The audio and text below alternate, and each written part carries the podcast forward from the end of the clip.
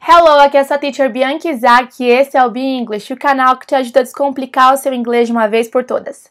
Bom, antes de mais nada, já se inscreve aqui no canal se você ainda não é inscrito para que você seja notificado de todos os conteúdos que tem sempre por aqui, olha, sempre tem novidade. Já dá um like que eu tenho certeza que você vai adorar esse conteúdo e já se prepara para comentar e me contar o que você achou.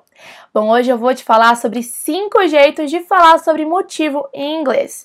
Para de ficar usando só because, because, because para falar por quê, por quê, por quê toda hora. A gente quer ir para um outro nível, então eu vou te explicar cinco jeitos diferentes de você contar sobre motivos das coisas em inglês. Bom, o primeiro, mais tradicional, que não entra ainda na lista dos cinco, é você usar a palavrinha because, que significa porquê, é o porquê de resposta, aquele juntinho. Olha essa frase.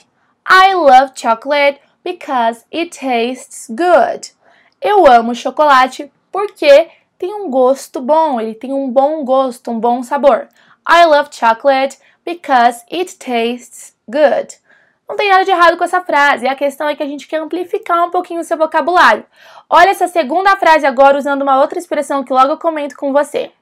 I love chocolate due to its good taste.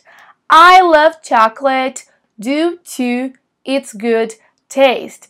Então eu amo chocolate devido ao seu gosto muito bom. Então esse due to significa devido a. Eu continuo falando sobre motivo, mas eu dei uma melhoradinha no meu vocabulário, consegui expandir e não usei o because de novo. Olha agora mais essa frase. I love chocolate since it tastes good. I love chocolate since it tastes good.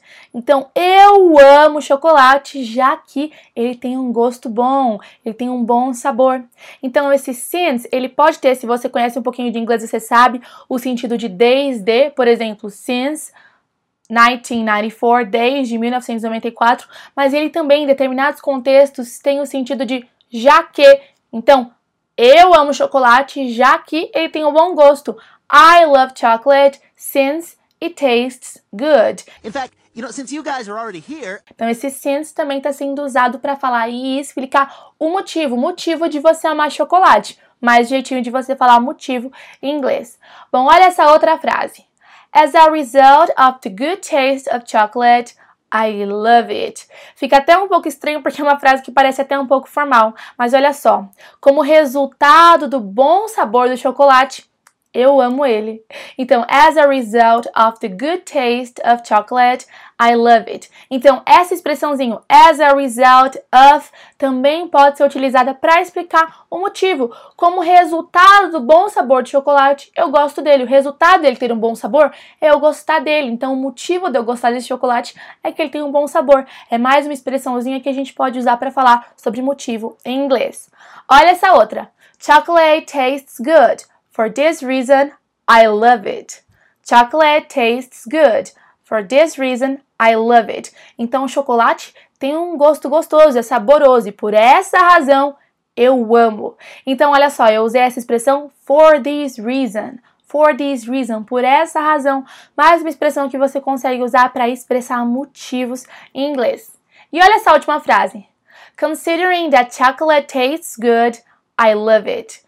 Considering that chocolate tastes good, I love it. Então, considerando que chocolate tem um sabor muito gostoso, eu amo. Então, viu só como a gente conseguiu usar cinco expressõezinhas? O due to, que é o devido a, o since, com esse significado de já que, o as a result of, como resultado, e ainda uh, for this reason, por essa razão, e considering that, que é o considerando. Cinco jeitos diferentes e alternativas para que você expanda o seu vocabulário e não fique sempre usando because. Perceba que junto com a mudança de expressão para falar sobre motivo em inglês, eu também mudei um pouquinho a estruturação da frase. Isso que você tem que ir percebendo. É só você pensar até como o próprio português. Se eu vou usar o porquê, eu tenho uma estrutura de frase. Se eu vou usar o devido, o já, que, o como resultado, eu faço pequenas mudanças. E é utilizando e se familiarizando que você vai entendendo que mudanças são essas. Practice makes uh, perfect. Espero muito que você tenha gostado e eu quero te convidar a clicar no link que está aqui na descrição desse vídeo para que você consiga se inscrever para saber um pouquinho mais sobre o meu programa completo de inglês, um passo a passo do zero ao avançado, meu curso completo que é 100% online, para que você seja avisado quando as matrículas estiverem abertas e quem sabe consiga aprender ainda mais inglês de um jeito descomplicado. Deixe seu like aqui, me conta o que você achou e eu te vejo no próximo vídeo. Bye bye, see you!